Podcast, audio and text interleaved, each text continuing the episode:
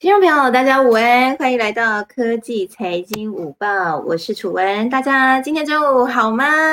哇，很开心哈，今天中午又可以跟大家团聚在一起。最近呢，这个台股的盘势啊，真的是让不少的。不少人哈，包括我自己都蛮讶异的。哎，我们在礼拜一的时候跟大家讲说，航运股冲冲冲，哇，这个冲冲冲呢，冲到了今天还是在冲冲冲哈。好，这个今天呢，台股呢，在现在的这一个时间点呢，是在十二点零九分的这个时间点哈。那台股呢，现在是上涨了一百九十二点，来到一万七千两百六十八点。那今天呢，盘面的焦点是谁呢？这个电子金融都蛮强势的哈。不过你如果看这个成交量的话，哎，这个一片呢还是航海王哈，那当然还有另外一个电子的族群还不错，就是面板族群。哎，群创跟友达蛮厉害的哦，在这这一周呢，这个成交量都一直还蛮大的哈。那涨幅的部分呢，这个哎，这个也看到一些电动车相关的哈，现在也有一些反应了哈。那在今天呢，我们要跟大家聊什么呢？其实，在礼拜一的时候我们聊过航运股了。那面板的部分，其实楚文之前呢也是跑面板族群的哈，在当记者的时候，在电视台的时候跑面板跟半导体啦。那在下周呢，我可能会来规划一下，是不是来聊聊面板的这个专题哈？因为最近呢，面板也蛮红的。不过今天我们要聊什么呢？今天哪位各位邀请到的都是我的好朋友，还有我心中重量级的来宾，来到我们科技财经午报哈，要来聊什么？要来聊鲍尔叔叔，鲍尔叔叔最近的谈话哦。我们聊完叶伦阿姨，我们要来聊鲍尔叔叔。好，那他们呢？这个鲍尔呢，在礼拜二的时候出席国会的听证会。大家知道，最近这个通膨的议题，大家就怕这恶性通膨来临，或者说我们说这个通膨啊超乎预期，有可能会造成升息。我们在礼拜一的时候是不是有聊了一下利率点阵图？其实呢，那个利率点阵图啊，我就是看了。这个财经 M 平方的新闻哈，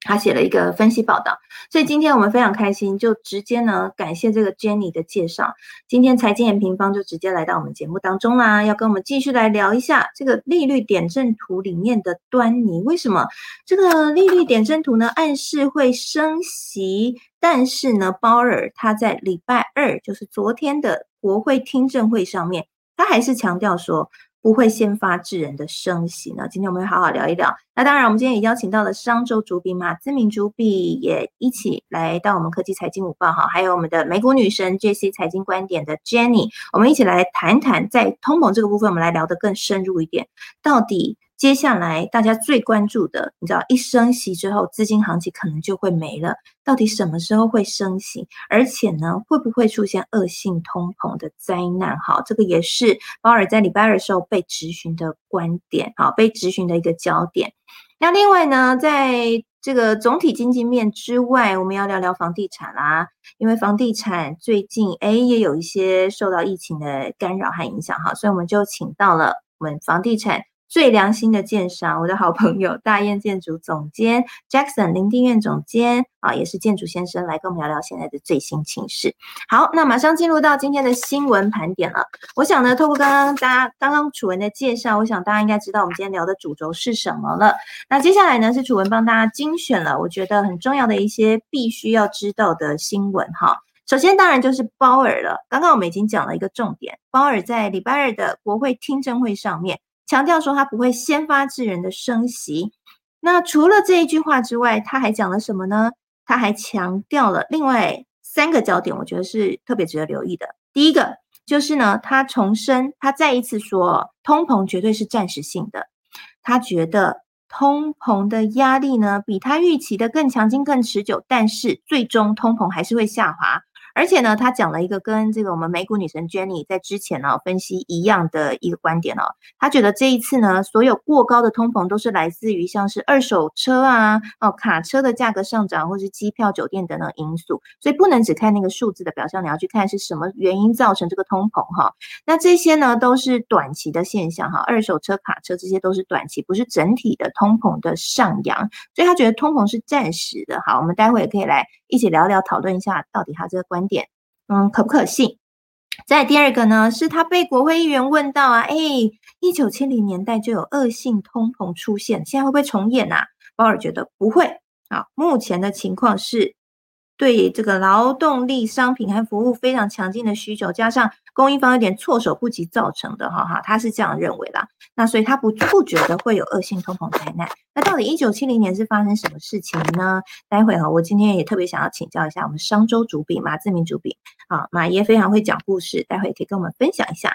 那另外再来一个第三个哈，我觉得很值得关注的是是就业的部分。好，最近呢出现一些劳动力的短缺，在美国的部分，那鲍尔他是认为说，这是因为停校啊，这个学校都停课了，还有呢疫情对于疫情的恐惧，还有失业补助金等等造成的。他认为未来几周呢就业就会增长，而且他看好在秋天的时候就会看到强劲的就业机会喽。所以他认为，呃，这个就业市场这些最近的数据呢，他不是很担心。好，简单来说，总结来说，鲍尔非常的乐观。就算呢，最近看到的通膨数字，哇，标的很高，对不对？我们之前有讨论，哎，这个超过五个 percent，吓个半死。但是鲍尔非常的乐观，也不担心恶性通膨，而且他也说他不会先发制人的升息啊。好，那另外呢，还有一个焦点，一个要跟大家分享的新闻就是拜登喽。拜登之前说，希望在美国。独立日七月四号之前呢，要让百分之七十的美国成年人至少接种一剂新冠疫苗，完成接种成年人口的目标达到一点六亿人。不过这样的一个承诺可能做不到了。其实呢，这个拜登呢，白宫呢已经承认了哈，可能会在七月四号以后好几周之后才会实现这个目标。那也没有给出一个确切的日期。所以这个部分，哎，我们待会也可以来聊一下。那它会带来什么样的影响呢？因为我们知道，如果疫苗接种的非常乐观的话，对于整个经济的恢复有很大的作用嘛，大家才敢出来呀。那现在变成是这个七月四号之前达到七十 percent 以上都接种的目标，第一季接种而已哦，这目标可能都达不到了。那会有什么影响呢？那另外，哎，最近大家很关注。印度印度的变异株哈，这个印度的变种病毒的威胁，所以在这个美国的疾病管制预防中心 CDC 的主任最近有出来说了，他认为说这样的一个印度变种病毒啊，Delta 应该这样念哈，他说很快可能会成为美国主要的新冠病毒的变种，他希望呢美国可以尽快。可以打疫苗，好，那现在疫苗没办法打那么快，又有这个印度的变种病毒，对于整个经济会不会有什么样的影响？待会我们可以来分享一下看法。那回到了科技产业，有什么焦点？我想今天大家应该都很关注联发科被降频这件事情，联发科被外资降频。不过我不需要说联发科真的蛮猛的。因为呢，它即便被外资降平哈，这个是目标价对半砍。不过它今天的股价表现还是不错，还是上涨的，还是有九百多块。嗯，打了这个外资券上一巴掌哈。这个汇丰证券，哎，最近外资真的对半导体很不友善哎，又降平台积电，又降平联发科。好，那不过呢，如果你看半导体的基本面，其实还是很不错呀。五月份的北美半导体设备出货哈。写下了连五个月又写下了新高了，又再度站稳三十亿美元的大关，是五个月改写新高纪录。好，这个呃，这个美国呃，看这个半导体设备哈，很重要一点是，哎，为什么我们每次在新闻上都会看到这个数字？其实这个数字就代表着未来半导体市场的走势，因为呢，要有设备才能够去生产。啊，所以呢，而且半导体很多半导体厂像台积电啊，它是有订单，它才会买设备，所以这个半导体设备出货的金额就会是，如果你在投资半导体股票的话，你一定要关注的哈。那现在这个半导体设备出货其实还是持续写新高，所以整个半导体市场。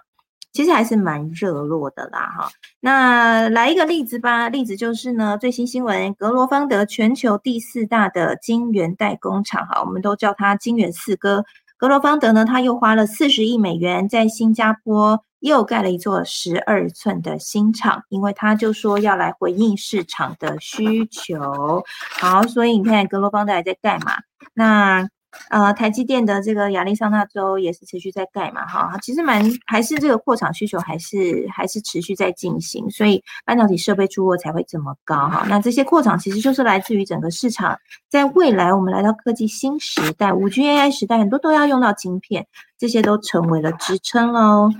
好，那不过呢，如果你有在关注半导体产业的话，有个消息哈，分享给大家，就是哎，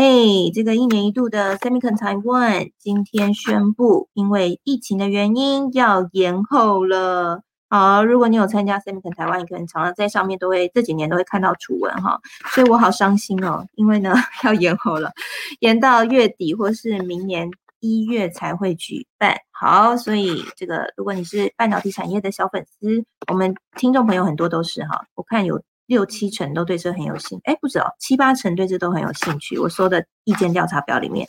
那呃这个要等等了，我们可能要延后，原本是九月半，现在要到十二月。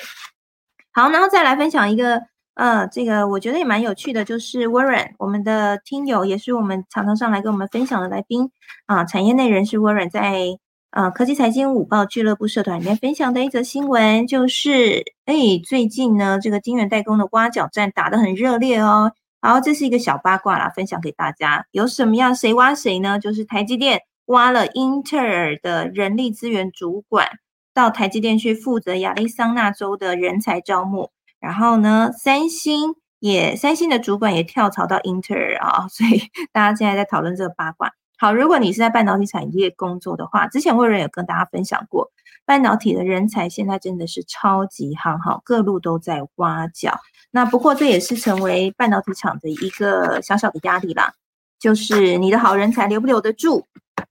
会不会被挖走？那这个呢，影响就蛮大了。好，最后是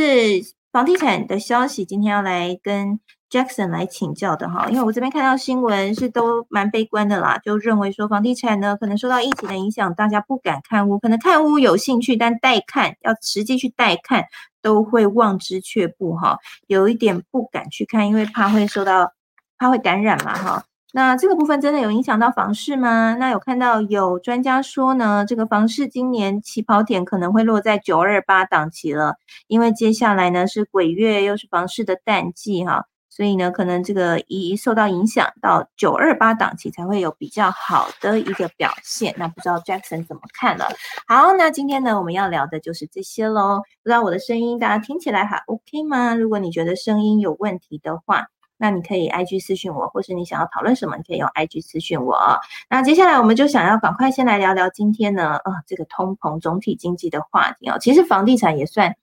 总体经济一环，我觉得到到时候 Jackson 也可以跟我们一起来聊聊你的看法啊。那首先就是鲍尔叔叔的这一番谈话哦。那我们先请我们今天的新朋友财经人平方的 Ryan，是不是可以先来跟我们聊一下？哎，这个真的看起来很 dilemma，就是 利率点阵图明明就显示说二零二三年至少会升息一次，但是鲍尔就是说，哎，我还是不会那么快升息，大家不要担心。你觉得鲍尔是睁眼说瞎话吗？还是说，还是说那个另有隐情？哎，我这个声音 OK 吗？声音很 OK，Good。OK，OK，好。那其实我觉得鲍威尔他讲的这这句话，就是以央行的角度来讲，说是一定正确的。因为这个这个其实我觉得外面新闻会比较常误解，就是其实联准会啊，或是各国央行在做动作的时候，其实本来就是有一个循序渐进的过程。这个这个在在我们在财经的平方的这个，就是像我们的网站啊或文章，我们写过很多次。就是其实可能像说，哎，我举一个比较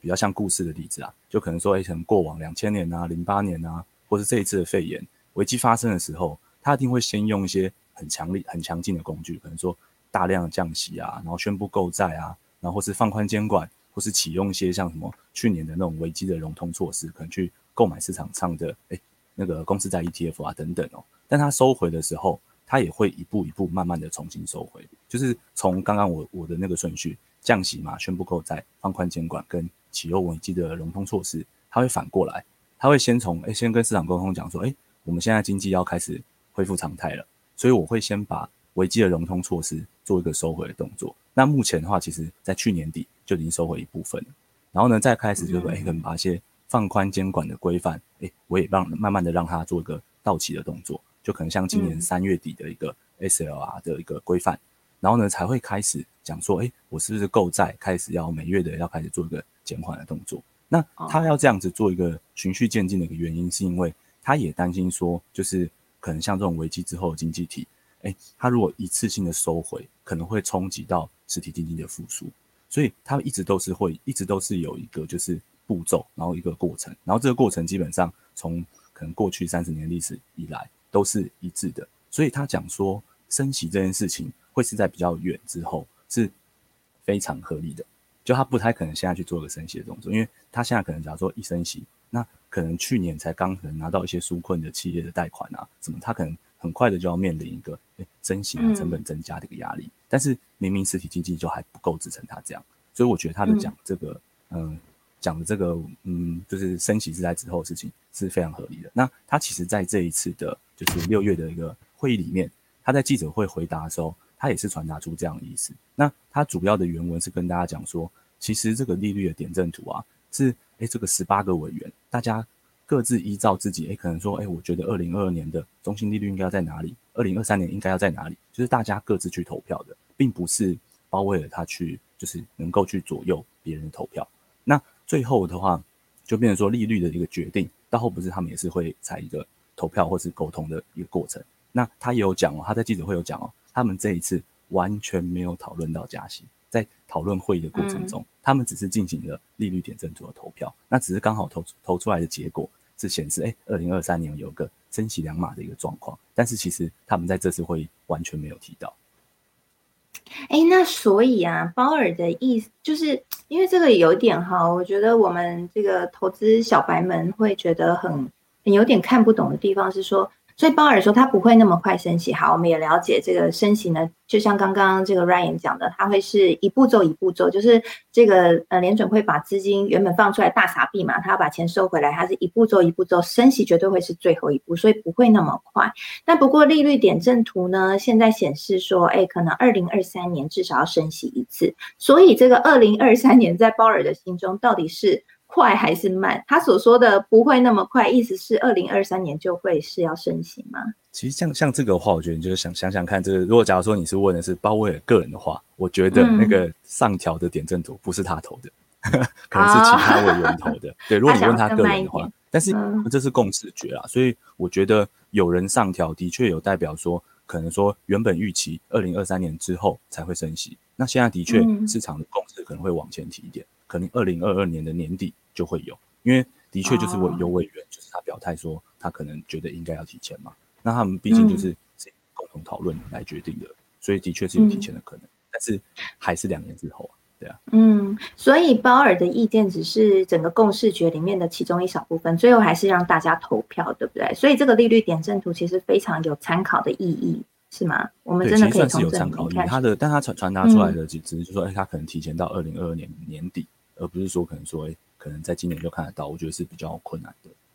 嗯，了解了解。所以二零二二年的年底可能就会先升息一次，然后缓步升息嘛。如果说是照着以前联准会的这样操作一个方法，可能会慢慢升，对不对？我们现在像像像目前，其实如果说二零二二年，像像你问我说二零二零年底会不会升息，其实我的答案会是不知道，因为我跟你说啊，其实联准会他们自己也不知道，他们一定是等到那个时候，可能哎。假如说我们做到讲到年底，那他可能会开始看九月、十月、十一月的经济数据，就业就业好不好？然后呢，哎，可能国内的消费好不好？如果都 OK，他才会去讨讨论这件事情。因为联准会还有两个比较重要的目标嘛，一个就是它的通膨要有一个温和的两帕的水准，然后呢，另外一个就是说它的就业市场要达到它的一个目标。那目前它今年的年内的目标是定四点五帕嘛，就是失业率要掉到四点五帕，所以我觉得它到后是。看经济数据有没有达标，有达标后再来跟市场沟通，说我们可能要开始讨论升息，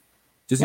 他们的过程都还蛮透明的，所以现在去猜那么远之后，因为你也不会有那时候的经济状况，所以会比较难猜测。所以我觉得答案是连费的，他们都自己都不会确定说那个时候要做这个升息的动作。嗯，所以就业市场的状况也是一个焦点嘛，哈，我们其实之前在节目也很关注了，反正现在会不会升息，就是看通膨和。呃，就业市场的这个数据嘛，哈，那最近的数据好像是不是没那么好？那刚刚我们有在前面盘点新闻时候有说，鲍尔他是说秋季的时候应该会还不错，你们的看法呢？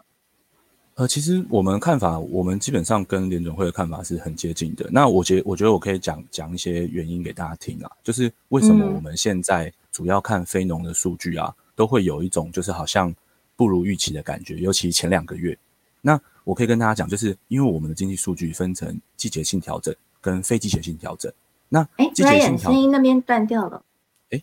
声音断掉吗？哎 c a r p o 这边，好。对对对，好，声音好的，嗯，好，请说。好 OK，好好，就是其实我们在看就业数据的时候啊，因为它其实经济数据都有分季节性调整跟非季节性的调整。那其实，在正常往年啦，三四月本来就是美国就是比较淡淡季的一个时间点，所以它的季节性调整被调得非常低。如果你去看非季调数字，其实这两个月都是接近一百万的一个月增，就是回归就业市场的数字其实是很多的，只是它经过季节性调整之后，它会下降。那这个东西，我觉得，嗯，就是怎么讲，就是反正算经济数据，因为它为了避免往往年可能过去十年、二十年的数据，它为了避免一个季节性因素，但是今年是一个比较特别的年，因为去年是肺炎疫情嘛，所以其实肺炎疫情可能会影响到这个季节性调整，所以让它的数字看起来有一点偏误。那这个是其中一个原因。那第二个原因就其实就跟鲍威尔讲一样，我觉得因为疫情还没有完全的过去，其实就有点像台湾现在的状况嘛。假如说我们的疫苗还没达到一个程度，我们的确会有些人就担心，我回就业岗位可能会有就是确诊的风险嘛。这我觉得是很合理的。那他们当然他们还有一个就是，诶，他们有发放那个联邦失业的一个补贴金的一个部分。有大家有钱就不回去就对对了，还有钱花就不要工作，学学学学怎么做股票啊之类的，可能比较开心。对对对，就是会有一些这种多重的因素，所以我觉得他们的确可能疫苗就是在接下来的一两个月，像疫苗这个部分呢、啊，我觉得刚刚我可以补充一下，刚刚讲说，哎，拜登白宫他们宣布那个，呃，就是打疫苗可能状况会原本没没没没办法在七月四号之前完成这个部分。嗯其实我目前看到的 CDC 的数据，其实因为他们打的一个顺序是这样子啊，就是他们老年人啊或第一线的医护一样一样一样是先打嘛，但他们第二部分打的人就是在十八岁到六十五岁，就是主要的一个就业人口的这个部分。那其实这个部分其实目前打完第一季的人已经有六十五趴了。那我们知道像那种全体免疫的那种就是标准啊，通常是七十趴就达标。那他们现在就是一季的人是六十五趴，那完全接种的是五十六趴。所以其实我觉得这真的是可能以美国以美国现在目前的施打速度，真的应该一两个月内，或我觉得久一点啊，两个月可能就可以把就业人口的部分打完。所以我觉得鲍威尔他会在就业市场七八月这么有信心，我觉得这也是一个主要因素。哦，原来秘密就在这里啊，所以他说的这个白宫发言人说数周，其实也不用把它想的说要很久以后，或者觉得好像很隐晦，其实大概在一两个月啊，说不定八月、九月啊，就像鲍尔讲的，在秋季的时候，可能这个疫苗就打的差不多了。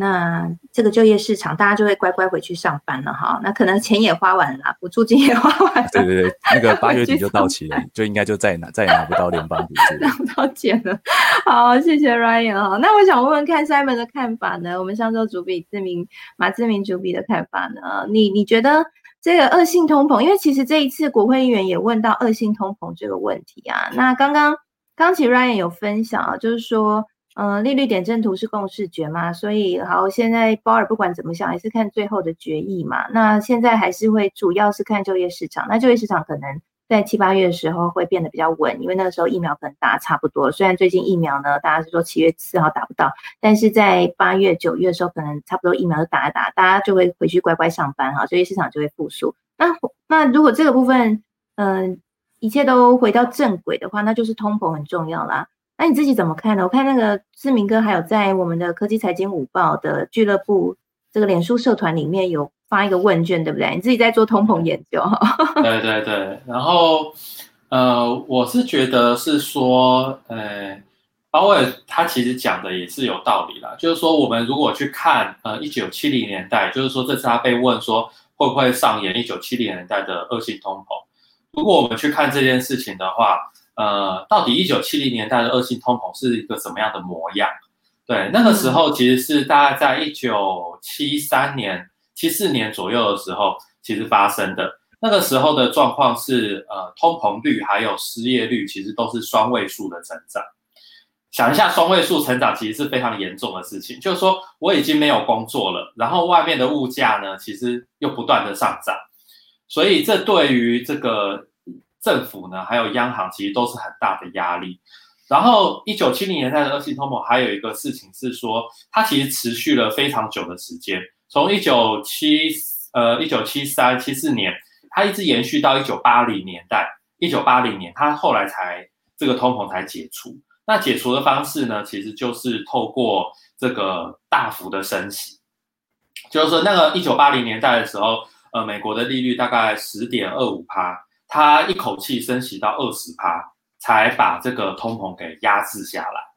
那为什么为什么大家会担心说，呃，现在有可能会发生一九七零年代的恶性通膨？因为如果你去分析一下一九七零年代恶性通膨发生的原因和近因的话，你就会觉得说，哎，怎么跟现在这么的类似？就是说，一九七零年代恶性通膨它的原因其实是在一九六四年的时候，那个时候总统是詹森，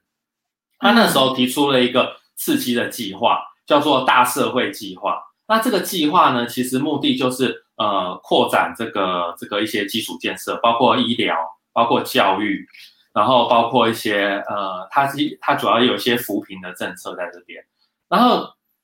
因为这个政策的刺激，所以造成呢整个经济的成长其实成长的非常快速，然后也造成这个物价上升的也是非常快。那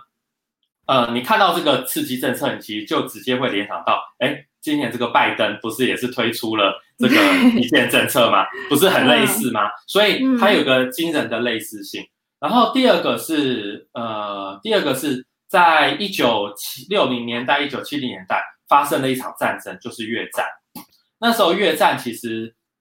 呃最后呃美国是在一九大概七三年的时候就呃这个宣布失败嘛。越战最后最后其实是美国是是失败的。然后一九七三年代。没这个越战失败了之后，有非常多的这个士兵呢，就其实就回到美国。他们本来在越南打仗，然后后来就回到美国。那这回到美国之后，他其实也没有这个工作能力，所以他其实就变成了一个失业人口，就只能够领这个救济金去做他的生活生活补助。那你看到这件事情，你想到什么？那不就是现在的新冠疫情嘛？就是现在新冠疫情，就是就是那时候的越战啊，就是很多人失业，然后他们需要去领这个补助，所以这个相似性也非常高。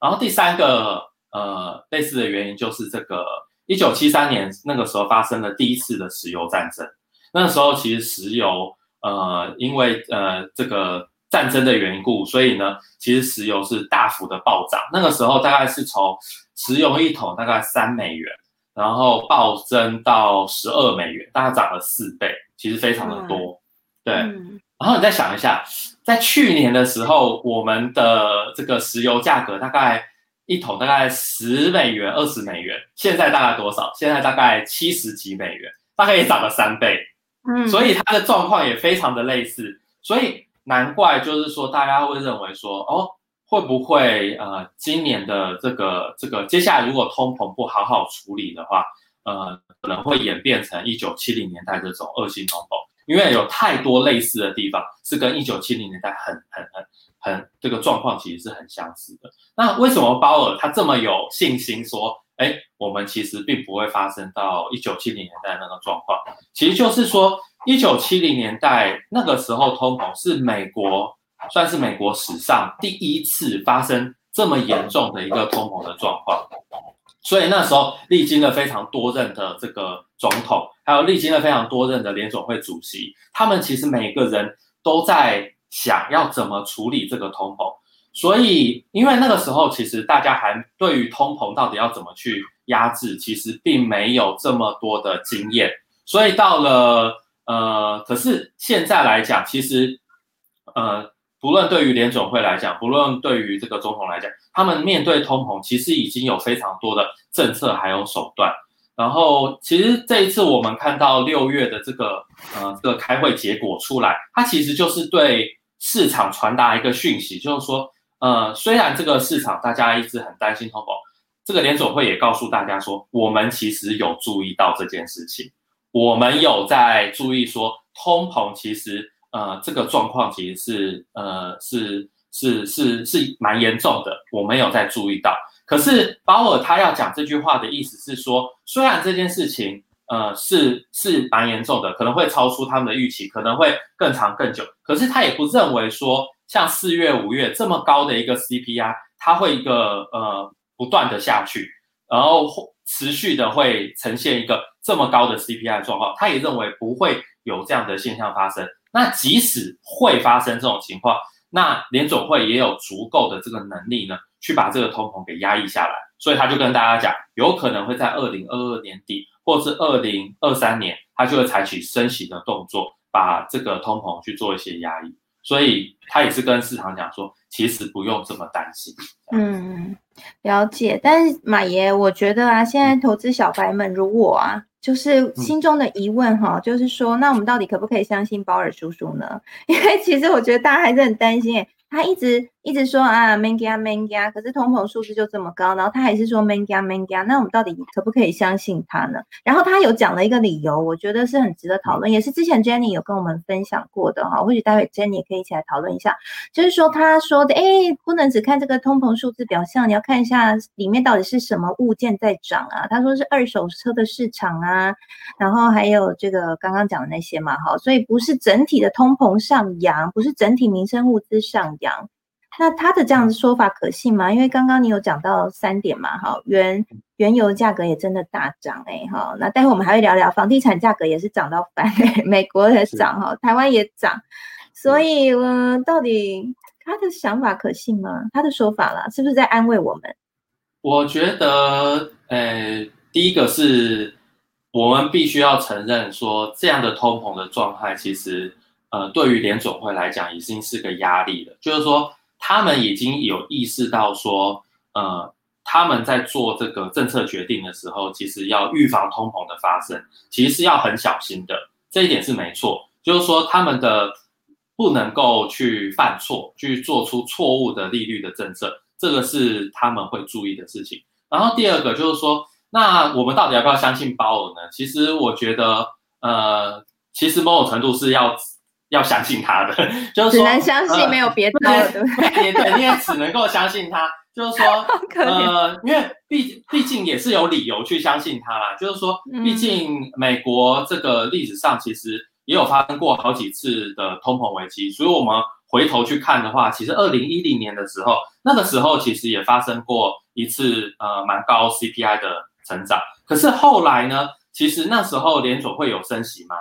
其实没有，没有马上升息，它是缓了一阵子，所以呃，其实是说，呃，其实联总会其实他们其实是有掌握到这些数据啦，所以他们是已经有应对这个通膨的技巧，所以呃，你说通膨接下来会不会呃呈现到一九七零年代这么这种恶性通膨的状况发生？我觉得这个几率其实是非常非常低，其实不用其实过度的焦虑这样。哦，好啊，所以简单来说，虽然现在情况跟一九七零年代那个时候恶性通膨的环境背景很像，很像哈，那个又有疫情嘛，然后又原油价格又上涨，对不对？然后又这个，反正就是整个的这个状况很像。但是呢，因为联准会已经有练过了，所以我们要相信他的处理经验，应该是可以在经透过金融市场的一个操作呢。让一切不至于失失控了，所以马爷算很有信心，对不对？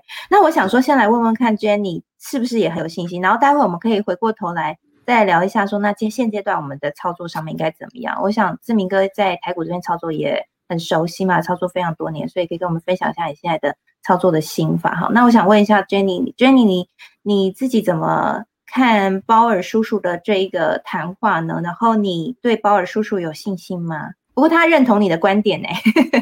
没有，那个其实是一个经济数据的一个显示嘛。那为什么我会有这样的观点？其实也是因为我看了就是他们每一次的细项之后，然后我自己做出一些评估。那有一个。呃，我觉得总体经济一个很重要，就是你在看这个总体经济的一个变化的时候，它其实是一个比较趋势性的发展，就是它连续几个月，它如果是往上的趋势或者是往下的趋势的时候，你比较可以知道说现在一个大方向你要怎么样去拿捏。所以其实刚因为今天有两位总体。经济的专家 Ryan 跟马爷，那其实我觉得他们分别都占了一个，都讲到一个很重要，就是我今天看总体经济的时候，我要先了解当下发生了什么事情。现在当下可能我们大家知道发生的情形，就是价格很多因为供需不平衡的关系，像二手车市场、半导体缺掉，或者是建筑或者是房屋价格的上涨，有可能都是因为供需不平衡造成的。那未来在供应链开始就是开始慢慢的恢复到一个正常值的时候，是不是这个价格激升的一个状况就会开始有一个趋缓的？现象。那 Ryan 刚刚也有讲到，就是点阵图告诉我们什么？点阵图其实就是联准会他们持续的在释放一个讯息给我们，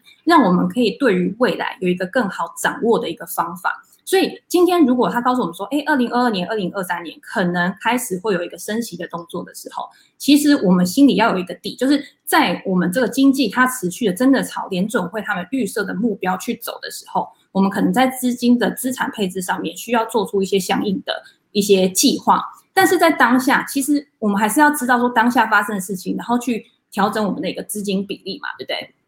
所以你会看到现在像呃美国现在目前它生产力。循环当中，其实最好的还是科技股的部分，所以科技股像昨天纳斯达克指数又再度创新高，微软呢也同样的加入两兆美元市值的俱乐部，跟 Apple 一样，就是他们两个现在已经变成就是双巨头，然后在这个市场上面。那另外一个呢，就是美股昨天有公布了一个比较重要的数据，那跟刚刚我们通膨还有等一下 Jackson 要讲的东西一样，就是新屋的成屋销售，然后跟房价的指数。那呃，我这边其实我很推荐大家可以去看财经 M 平方的网站，因为我自己在早上在看这些数据的时候，我其实也是到财经 M 平方的网站，它会把成屋销售，然后还有年增率，还有像房房价的一个指数，它归在一个表，那你就可以很清楚的去看到说，哎，现在到底它的一个房屋的一个供给状况。房价的一个状况到底是怎么样？那我们会看到，就是因为呃原物料可能它有一个供需不平衡的因素，造成房价攀升，甚至是我们会看到它的房成屋销售，它的数量虽然是下滑的，但是它的房价是上升的。那你就想到，大家现在有钱，他可能不想要存去银行，他觉得资产价值会一直在上涨的情况之下，他们想要去拥有房地产。才会有这样把钱拿去追逐房地产，然后追逐让房地产的价格上升的一个状况嘛。所以我觉得，哎，Jenny 那个声音，他 pause 的声音断掉了。嗯，哎，这样可以吗？哎，有有有有了。哎，好。所以在这样的情况下面，大家会知道说，哦，我现在产业面是这样子，我现在房价就是在一个供需不平衡状况，或者是我的车价可能就是在一个供需不平衡状况在上涨。那相对的，我们在挑选个股的时候，我们是不是也可以从这个产业里面去找？所以你会看到，昨天除了科技股以外，有一个产业，它其实它的板块，它的表现也是非常好，就是非必需消费类。非必需消费类里面，包括像服饰零售啊，或者是住宅相关，像 Home Depot、家得宝、劳氏公司这些，它就是专门做一些修缮的一些，就像台湾的那种 B N Q 那样子。它的股价昨天其实有一个还蛮不错的上涨的。所以很多公司对它其实是受惠到这些呃趋势的发展之后，它的营收因为这样子而有一个成长。带动它的股价去做一个上涨，所以零售产业其实大家都知道，不管是油价零售，是不是都跟着经济的一个复苏，它其实就会有一个受相关的受惠。所以还有像昨天像 Nike 啊、Lululemon 啊，或者是 Target 这些零售产业，它的呃股价表现也很好。但很多公司希望他的员工在可能七月的时候可以回到公司去上班。那回到公司去上班，对我们最重要是什么？就是我们要买新的衣服穿嘛。我们总不可能就是像。在家工作一样，我们可能还穿睡衣啊，或者是随便穿，所以很像那个摩根大通，它其实有去统计说，今年美国的服装零售的这个业绩的成长，可能会比去年还要多成长二十个 percent 以上。大家就知道这个其实是一个还蛮明显的一个增长的，所以也会带动服饰零售相关的一个成长一个数字。所以我就会觉得，大家可以去观察这些总金数据之后，然后你再跟着现在的一个行情变化。然后你去找到你一个资金上面，它可以带给你最多预期报酬的一个产业跟公司，然后去做一个调整。那我最后我还想跟 Ryan 确认一下，因为我其实因为我真的还蛮推荐大家去看财经平方的嘛。我看到他们好像有一个现在七天四月起的一个活动，就是可以看他们的报告，不知道是是我记错还是怎样，我好像是这两天看到的。对，那我自己的看法就是这样子啊，我觉得就是总体经济面再搭配个体经济，就是我们对于企业的了解跟分析。然后让我们可以对于我们自己持有的投资组合可以更有把握。嗯哼哼，好，谢谢 Jenny。好，我很认同 Jenny 的说法哈，就是说我们在投资的时候，你一定是要大环境好。好的时候，你再去从里面去挑到，哎，不错，很有成长性的标的，你才比较容易赚得到钱嘛，对不对？所以呢，我们从总体经济上面来学习。其实我自己超爱研究这个总体经济的哈，我也会看财经 M 平方啦。对，谢谢你们平常的这个很扎实的分析啊。上周我也会看，啊，上周会看，上周有很多很好的一些挖掘一些产产业的故事哈。好，然后。对啊，那一定要看的嘛。我们以前在电视台也是一定看。嗯嗯，对，那个马爷的我也都会看哈，支持一下我好朋友。好，那那个就是好简单来说呢，就是嗯，哎，这样子大家都说会看会看，那可不可以也来看我的书啊？也看 Jenny 的书，好吧？然后也看那个 Jackson 的那个那个建筑先生的 YT 频道啊，大家一通通看起来哈。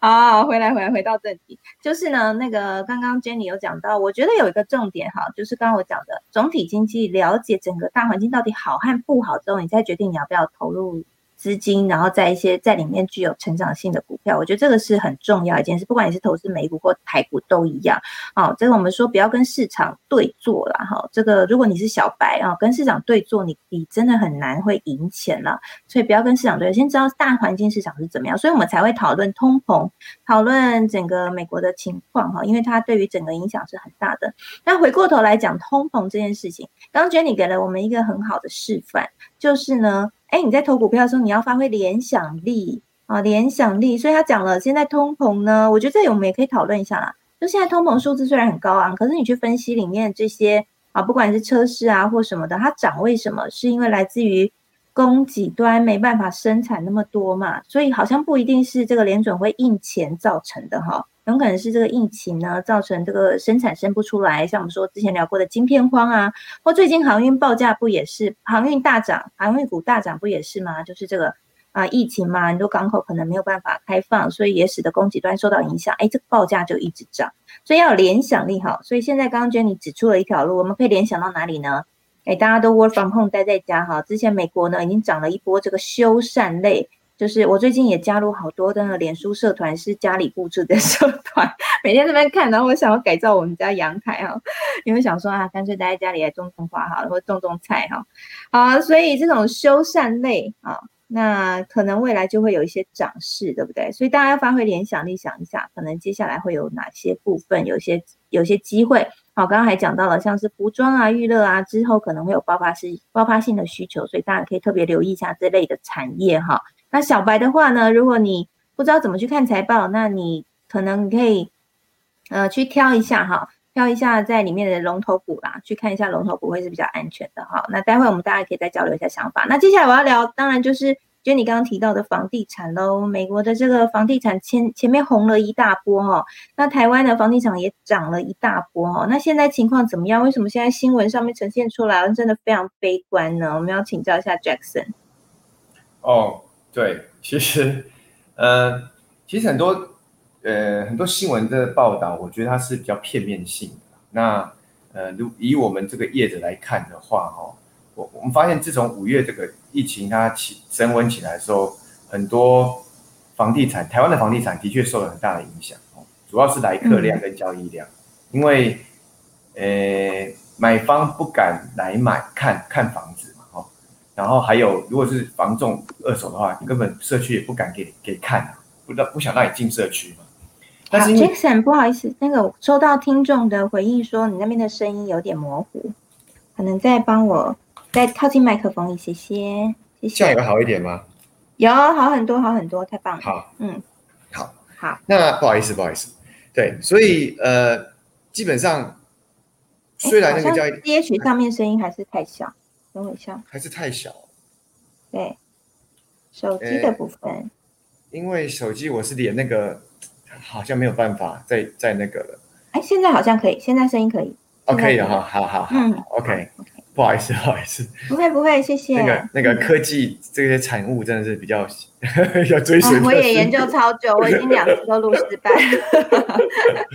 一起努力，一起努力，一起努力。好，那那虽然大家不敢看房子，交易量降低哈，但是基本上呃也没有，还是很多人对房屋有兴趣。声音还是只是说他不敢看了，所以现在就很多像那种五九一这种说网络看房的开始比较呃。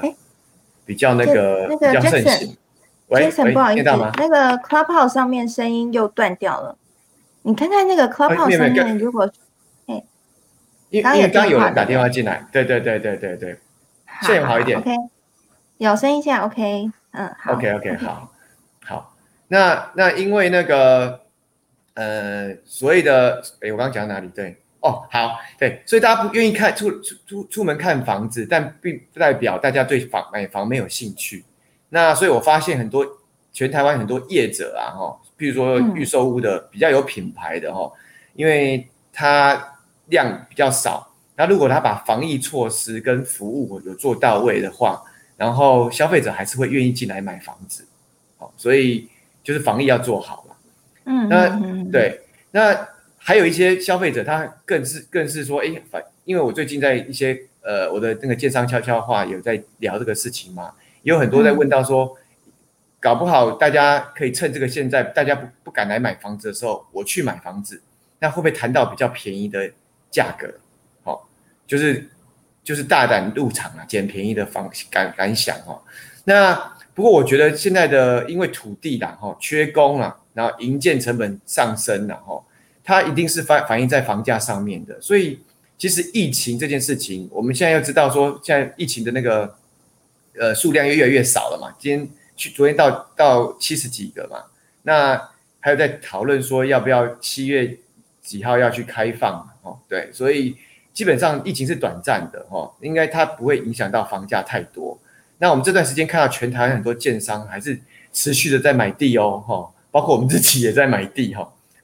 所以很多比较热门的那个土的区块的土地价格也是一直在上涨的。那我们在看呢、所以未来如果疫情控制得了呢，可能八九月，呃，房子开始大家可以出来看房的时候呢，可能会有一波所谓的报复性的嗯买房，的一个、一个状况。好、嗯，但是但是我们还发现，其实最最阵子有一个状况，是因为房地产其实蛮衰的哈、呃，不止呃，我讲它蛮衰，是除了疫情以外呢，它有很多像政策啊，打房政策，像七月一号再过几天哦，七月一号那个房地合一税二点零就要上市了，然后还有实价登录二点零也也会影响到预售屋的一个状况。那再加上现在缺工缺料哈，很多建商他因为现在的呃状况真的还是很不明朗，所以他根本不愿意推案，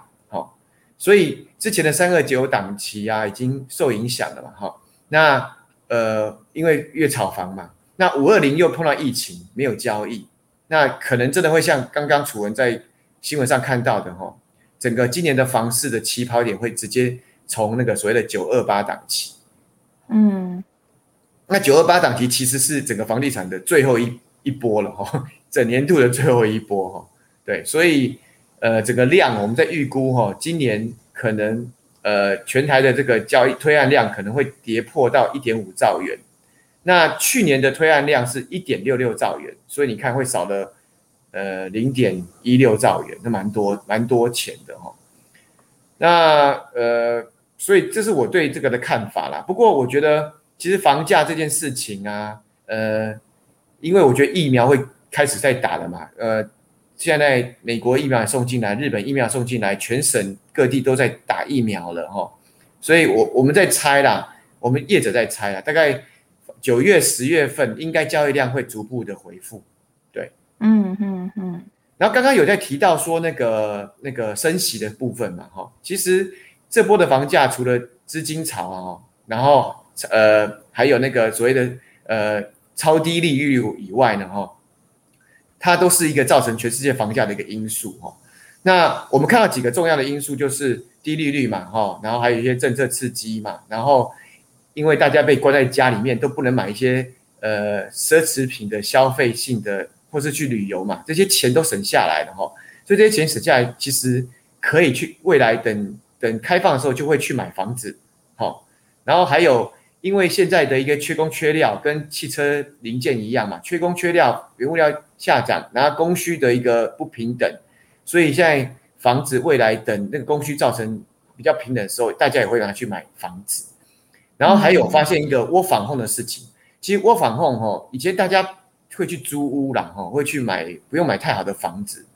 那是因为你不常待在家，你你上班你下班，你其实在待房的时间是很少的。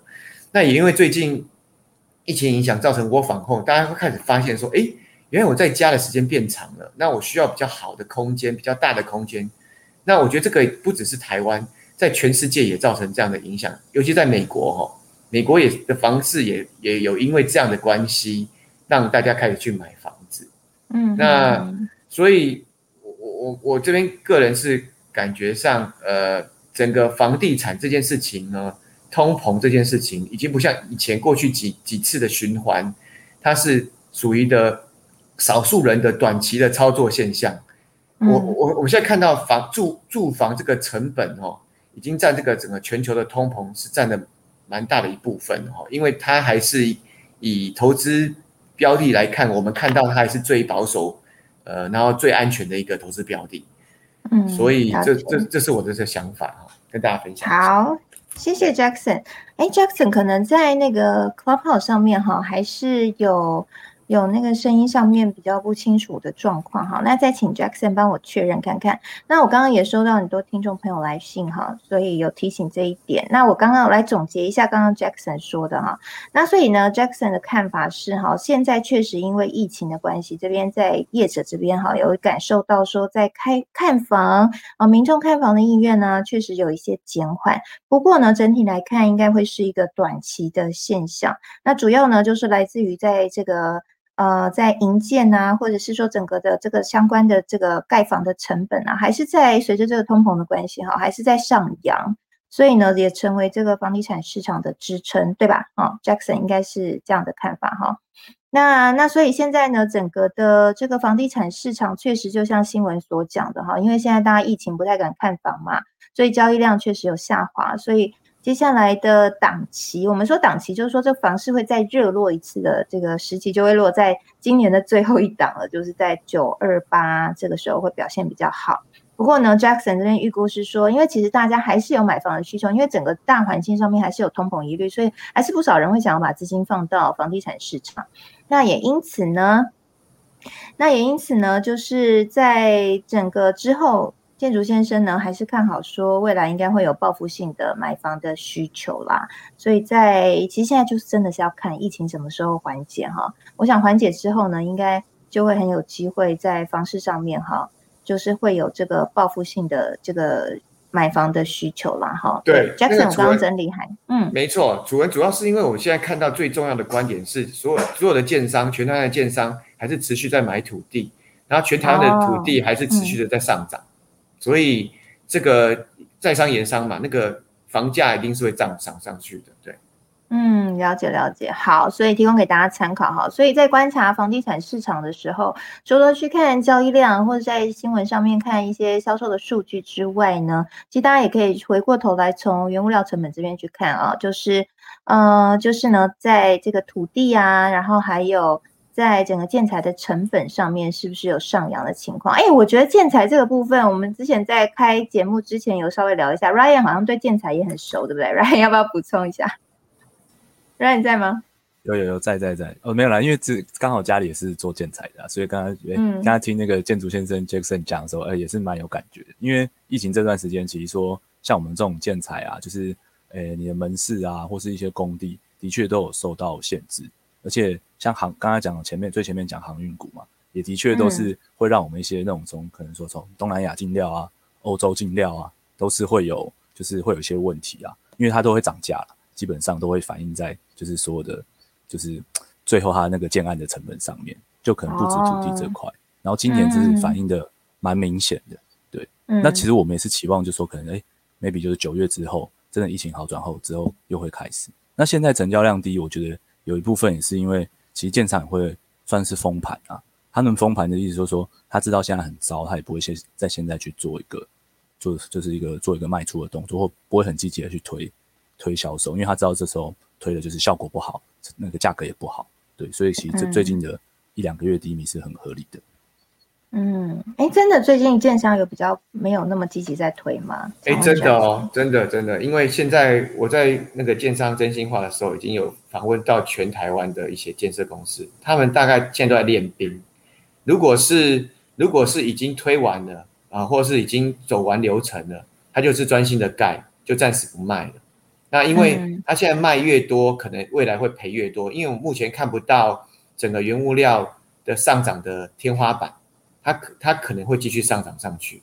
所以呃目前已经涨到三成了，整个整个呃工资跟原物料已经加起来已经在超过三成了，那不知道未来会涨到几成？多哎，很多非常多非常吓人。对，那有些单一的东西不甚至有涨到四倍到五倍左右，这太夸张，四倍到五倍这太夸张。那之后的房价哎，但是那是单那是单一的那些啊，譬如说人工嗯，重重点都是人工啊，因为原物料的话，相对还是跟着全球市场在跑嘛。那台湾的嗯缺工，今年就缺了那个房地建呃住宅房屋缺了一点五万人，对，所以蛮惊人的，对。嗯哼哼，哎，不过如果之后疫情缓解的话，这些是不是会一切价格都可能可以缓解？那如果说假设啦，一切价格都缓解的时候，那建商怎么样去抓那个价格呢？因为譬如说，他假设现在盖到一半，那他现在是先暂时不盖嘛，等说之后缓解再慢慢盖，还是说他现在盖好了，然后他先不卖？然后不卖呢？等之后，那那那如果之后还是上涨，他可能就卖贵一点。那如果之后又下跌下来，那如果整个比如人工啊或成本又跌到比他原本买的时候低，那它价格会低吗？这是一个、呃不知道大家听不懂我的描述。我了解，应应该是说，呃呃，建商是一个法人嘛，就像台积电是法人，他们不会因为不卖东西就不做东西嘛，对不对？因为很多单是已经已经有的了，那那需求客户都是长期性的，那建设公司它就是买土地来加工，所以它一定要盖，就算缺工，对它还是要盖，只是盖的比较慢一点。那、但是卖的话就可以控制了。因为他如果现在卖，他卖的钱越便宜，他他的利润会越低，所以嗯现在的观望都是在不推案或是延缓推案，哦，可能等到明年呃年底或者是明年那个市场的状况比较稳定的时候，然后再去推案。然后那时候价格，他也他也他那个营营，他边盖边盖，他也会知道说价格呃的这个稳定会持续在哪个地方，对嗯嗯嗯，成本价对。成本价在哪里？好，谢谢 Jackson 的分享。我想问看马爷有没有要补充的呢？嗨，喂，嗨，志明哥有没有要补充的？补充啊，你说在关房房？房房地产的，然后还房地有哦，房地产你你有在买，你有在投资房地产吗？没有？好 没有好好对对对对对对。好，哎，那是 Jenny 有吗？Jenny 有投资房地产吗？还是就 focus 美股？但是我现在没有，我现在就是以自住为主了。哦，OK OK，好，了解了解。那想问问看马爷，那我们刚刚聊了嘛，哈，我先统整一下刚刚 Jackson 的说法了哈。所以简单来说，现在建商是在观望时期，那整个呢，在房地产的成本市场，刚刚 Jackson 丢出的几个数字真蛮惊人的哈。如果含人工，然后含营建成本的话，在这一波的通货膨胀，我们说疫情可能带来的一些冲击，整个的成本是已经涨了三成以上。那甚至呢，里面有一些某部分的一些原料哈，或者人工哈，是涨了四倍。所以现在对于建商来说，应该也是压力蛮大的。那整个在需求端也不明朗，因为大家因为疫情，然后没有办法出来看屋，所以整个需求又没有那么明朗。然后在盖房的成本又这么高的情况之下，现在很多的建商都是变得比较保守和观望。所以现在也是等于说回过头来啊，反正一环牵着一环啊。总体经济这个包尔的动作呢，这个通膨的问题啊，会不会升息啊？哎，一一步一步也会牵动着整个的报价，或者疫情啊，牵动着整个呃报价，然后牵动着通膨，牵动着房地产的市场哈，所以我们才会今天从头到尾聊这么多哈，所以大家可以了解这个故事的脉络嘛哈。新闻上我们看是一个一个的独立新闻事件，但其实他们是可以串起来，是一个大的系统，因为整个经济的环节本来就是系统性的，一环扣着一环。好，所以在房地产市场，如果你是投资人的话，你有在投资房地产市场，或是你想要买房的话，你可以就是呃要知道一下现在整个市场状况，可能买气稍微冷了一点，然后呃，但是长期来说房价还是会上扬的，所以你还是可以继续关注哈。那如果更多想要知道，你可以去 follow 一下建筑先生，他会开那个建商悄悄话，里面会讲很多悄悄话，告诉你一些买房不买房的原则哈。欢迎大家可以更深入的话，可以去 follow 建筑先生，或者请 Jackson 也可以在我们的。呃，在我们的这个科技财经五报俱乐部里面来跟我们大家分享，也非常非常的欢迎。那回过头来讲，今天我们已经聊完整个大环境的趋势了哈。那最后，我希望可以可不可以请这个 Simon 哥，就是我们志明哥马爷，好多称号，可不可以跟我们聊一下你现在台现阶段台股的操作策略？呃，听得到吗？因听得到为声音好像会有点断续。对对对，那但你的声音还好，刚刚还好 Jackson 的声音是对那边有一点点断，嗯哦，呃，其实我现在看这个台股啊，其实突然盘中又暴涨，对，现在、现在大概涨幅三两百七十二点，快要迈向三百点了。那、嗯其实其实我觉得以目反而我目前来讲的话，我觉得大家反而要开始思考，要有一点居高思维的警戒了。对，因为其实现在虽然看起来台股的状况其实算是相当的不错，而且我觉得这不错，老实说也会延续一阵子。它其实这个行情并不会那么快就结束，但是呃，特别就是刚刚讲的航运股来讲的话，因为航运股，我觉得它整体的基本面状况的确也是非常的好。我觉得这个到第三季，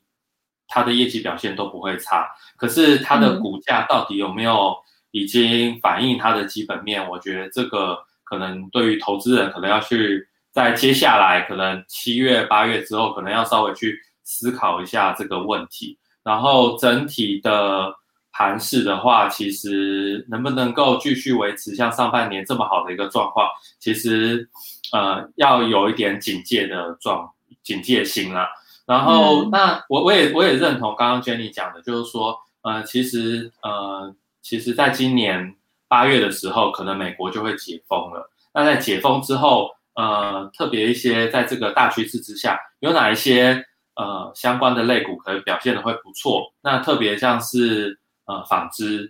比如说我们现在今天看到这个卢红啊，或者是巨阳啊，其实表现还不错。然后有些像是呃汽车电子，不对，汽车零组件，比如东阳啊，嗯其实这些股票其实呃说不定可以从这样的一个趋势去思考，就是说在美国解封了之后，这些内需消费呃回升，那有哪些族群呢？其实是有机会的，嗯我觉得这是可以考虑的。然后相对来讲，有些电子股其实呃嗯，它过去以来其实在上半年其实是被压抑的，那其实也可以去想说会不会有一些好的表现这样。嗯哼哼，哎、我刚刚看了一下盘啊、我觉得今天真的是很可怕耶，因为你看那个航运股啊，有好几档跌停板哎、像是这个长荣跌停板，然后呢，刚刚阳阳明明也跌停板，还有惠阳惠哈，然后还有裕民也跌停板，然后我刚刚看一下万海，刚刚也是接近跌停板啦，而且都是尾卖量非常多。那我觉得其实航运股哈，真的是投资小白大家要考虑啦。虽然说我们前几天有聊到，就是说，哎，就是航运股最近真的很热，那大家是不是想要当航海王？但是因为你如果去看，我不知道志明哥的想法是什么，我我觉得我们可以讨论一下，因为其实他们在配发股利上面其实是不稳定的，然后还有他们在获利上面其实也不是那么稳定的哈。大家如果说从基本面去观察的话，那当然他们现在是在势头上啊，就是说现在因为报价。嗯，持续攀升嘛，疫情还没有完全缓解嘛，所以航运的报价还是很有空间。但是这真的就是，我觉得会是风险比较大的一个投资标的。你自己觉你觉得呢？我不知道志明哥的想法。我觉得呃，这个这个航运股呢，就是十年不开张，然后一开张就吃饱，这样。因为其实我自己有买，我很早之前就有买。哦，你有买我有买阳哦？明，很早之前那就你有卖？掉了吗？还是我已我已经卖掉了，已经卖掉了，已经卖掉了。对对对，那个哦时候所以你在很低点的时候买。我买还我们那时候买阳明最低点是买五块钱，五块钱的阳明，对，然后可是我觉得我卖的实在是有点早了，我卖的其实是有点早，所以其实后后面这波我其实没有追到，对，所以其实蛮可惜的。对，那我我必须要说，就是说，呃，我相信你什么时候买啊？我可以问一下吗？你的买点？呃大概那我大概在三四年前就买了。哦，那三四年前，很早很早之前，那时候它最低点只有五块，然后最高点我是买到十三块，对，嗯嗯嗯。对，说平均成本还蛮低的。可是你为什么为为何会在三年前就开始累积部位？因为因为我觉得航运股它就是个刚需，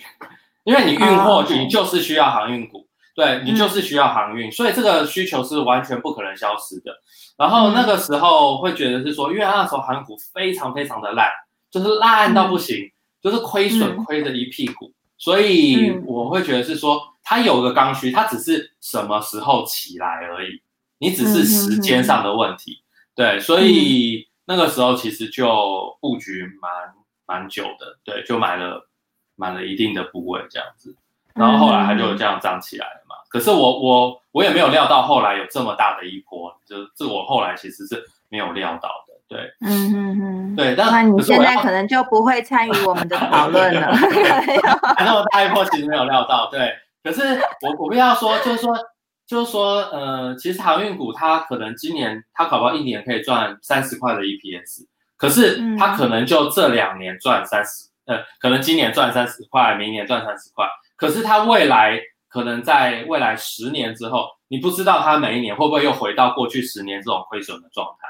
其实还是有可能的，所以你不能够用，比如说它三十块给它十倍 EPS，所以它股价应该三百块。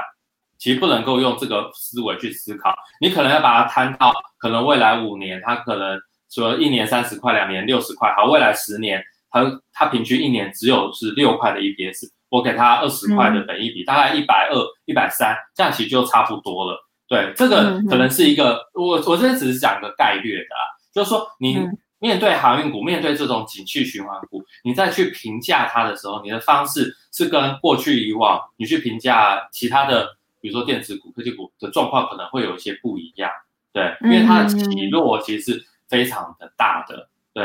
嗯嗯嗯，所以投资这样的股票其实要格外小心。可是并不会，并不是说它的业绩，你接下来看它的业绩就暴跌，可能也不会。但是你在居高的时候，其实要思维这个，嗯，要注意的。嗯嗯嗯，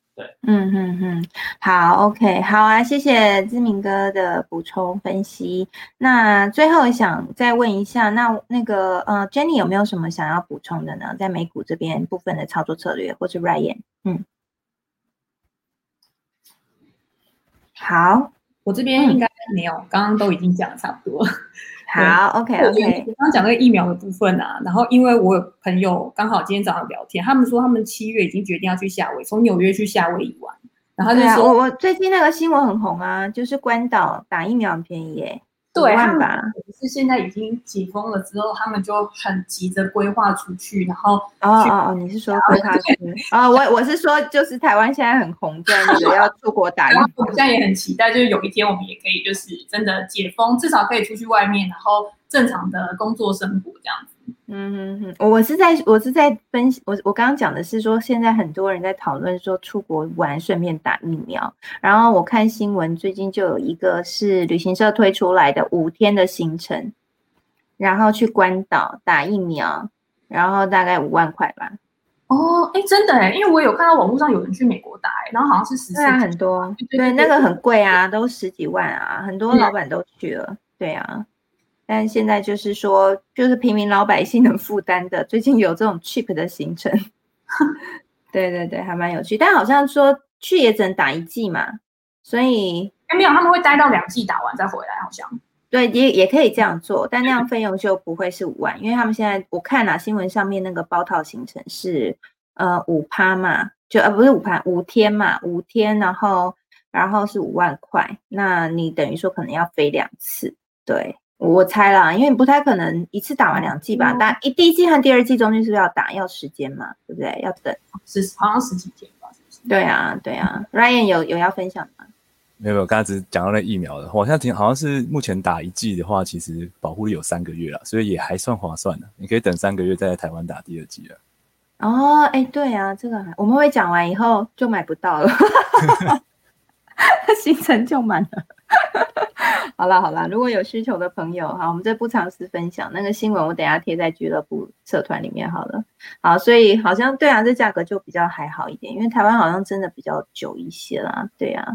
好，那谢谢今天大家来分享，今天聊得很开心哈。所以今天我想大家应该对于鲍尔他所提的这个通膨啊，或者升息啊，应该都比较有一个概率性的想法了哈。所以接下来应该会是说，美国就业市场应该。呃，目前美国这个疫苗施打应该会是在秋季的时候会差不多完成，所以就业市场在那个时候可能就会复苏啦，美国人就会乖乖回去去工作啦，整个经济会比较活络。那在升息的部分，通膨的部分呢，应该是目前看起来，如果去分析这个通膨的原因的话，主要来自于供需的不平衡，所以目前看起来应该恶性通膨的几率还是不高啦。我们还是要相信鲍尔叔叔，加上呢这个联准会可能已经很有这个操作的经验了，所以应该不至于会酿成灾难。那目前升息的时间点呢，很有可能会是在二零二二年的下半年左右。所以如果你是美股或台股的投资人，你要知道哈，这个资金 party 大概上演到二零二二年的下半年，所以你提早呢，嗯，可以居高思维一下。刚刚马也有说了，居高思维一下，或者是呢，你可以发挥联想力，像刚刚 Jenny 讲的。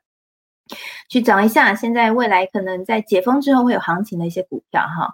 呃，解封之后会有行情的一些产业喽。那另外还有通膨上面，这个通膨应该还是会持续啦，不过会是暂时性的。但是在这一段时间，通膨概念股可能还是会有一些表现。那在房地产的部分呢，在现在确实是这个交易量受到疫情的打压，所以比较低迷。不过呢，在整体未来这个段。短空长多，因为这个报价真的是涨很多哈，整个成本不管是土地啊、人力啊，或是硬件的成本都涨了非常多，所以未来房地产可能还是很难降下来了哈。这是我们今天讨论的结果。好，希望今天大家能够有所收获喽。那如果有什么样的建议，那欢迎都可以用 IG 私讯给我，或在这个我们的科技财经五报俱乐部社团里面来提出来哦。那也欢迎你，如果想要讨论什么主题，你都可以在上面 Po 文哈，我会把它选入到我们的这个开房。的节目的主题当中，为大家来找专家一起来解析。好，那今天非常谢谢 Ryan，非常谢谢 Jenny，非常谢谢 Simon。那邀请大家也可以来 follow 我们在台上的讲者，我们 Jackson 他先离开了哈，也欢迎大家可以去 follow 这个剑商悄悄话，